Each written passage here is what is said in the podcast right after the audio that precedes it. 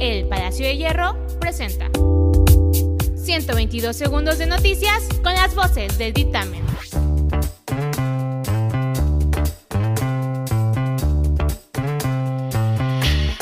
Yo soy Jair MH y estas son las noticias del día.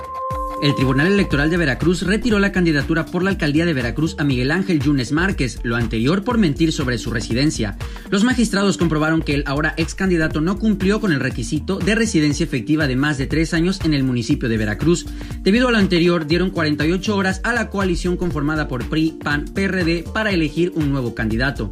Por su parte, el líder nacional del PAN, Marco Antonio Cortés Mendoza, aseguró que en breve se nombrará a un candidato sustituto provisional para la alcaldía de Veracruz para no poner en riesgo el registro.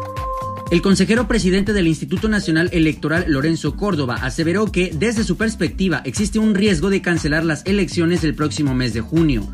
Lo anterior, explica el consejero, es debido a las amenazas que ha recibido el propio INE desde la máxima tribuna del país, lo que da motivo a una descalificación directa y estridente del proceso electoral aseguró que las elecciones del próximo 6 de junio podrían ser anuladas por violación a los principios constitucionales. Sin embargo, aclaró que sería el Tribunal Electoral del Poder Judicial de la Federación quien podría tomar esa decisión.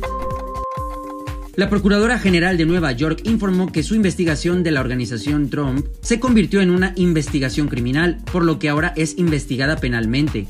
La investigación se centra en una propiedad de Trump de 86 hectáreas a las afueras de Nueva York relacionada con reducciones fiscales. Este martes llegaron al puerto de Veracruz 368.909 boletas electorales destinadas al Distrito 4 del Instituto Nacional Electoral, las cuales se distribuirán en 556 casillas. Las autoridades aseguran que durante estas elecciones se proponen lograr los más altos estándares de transparencia, equidad y legalidad. Recuerdan que durante la jornada electoral se medirá la temperatura corporal, se aplicará gel y se deberá mantener una distancia de 1.5 metros. El fin de semana pasado, el boxeador mexicano Canelo Álvarez contrajo matrimonio con la modelo Fernanda Gómez, hecho que causó furor en redes sociales, no solo entre sus seguidores, sino entre los famosos con los que Álvarez mantiene amistad. Entre sus amigos destacó el cantante J Balvin, quien bromeó comentando en una de las fotos del boxeador sobre su entusiasmo por su matrimonio. Recientemente se han filtrado imágenes del que sería el nuevo diseño del uniforme del Barcelona en diferentes sitios de prensa especializada. Aunque no ha habido confirmación oficial al respecto, las recientes filtraciones parecen confirmar la autenticidad de las imágenes. Entra a nuestro sitio web si quieres conocer a fondo el nuevo diseño de las playeras. Descubre más sobre estas y muchas otras noticias visitando eldictamen.mx. Ecovilla Productos Ecológicos presenta Bonus Time con Flor Fragoso.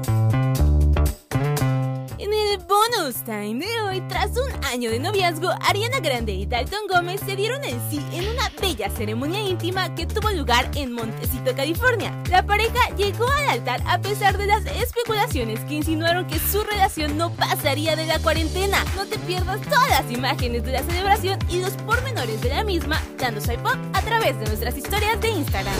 Además, entra a nuestra sección de sociales y realiza junto a nosotros un viaje al pasado, recordando el clásico de los 90, Blue Intentions, protagonizada por la icónica Reese Witherspoon. Mi nombre es Flor Fragoso y esto fue el Bonus Time.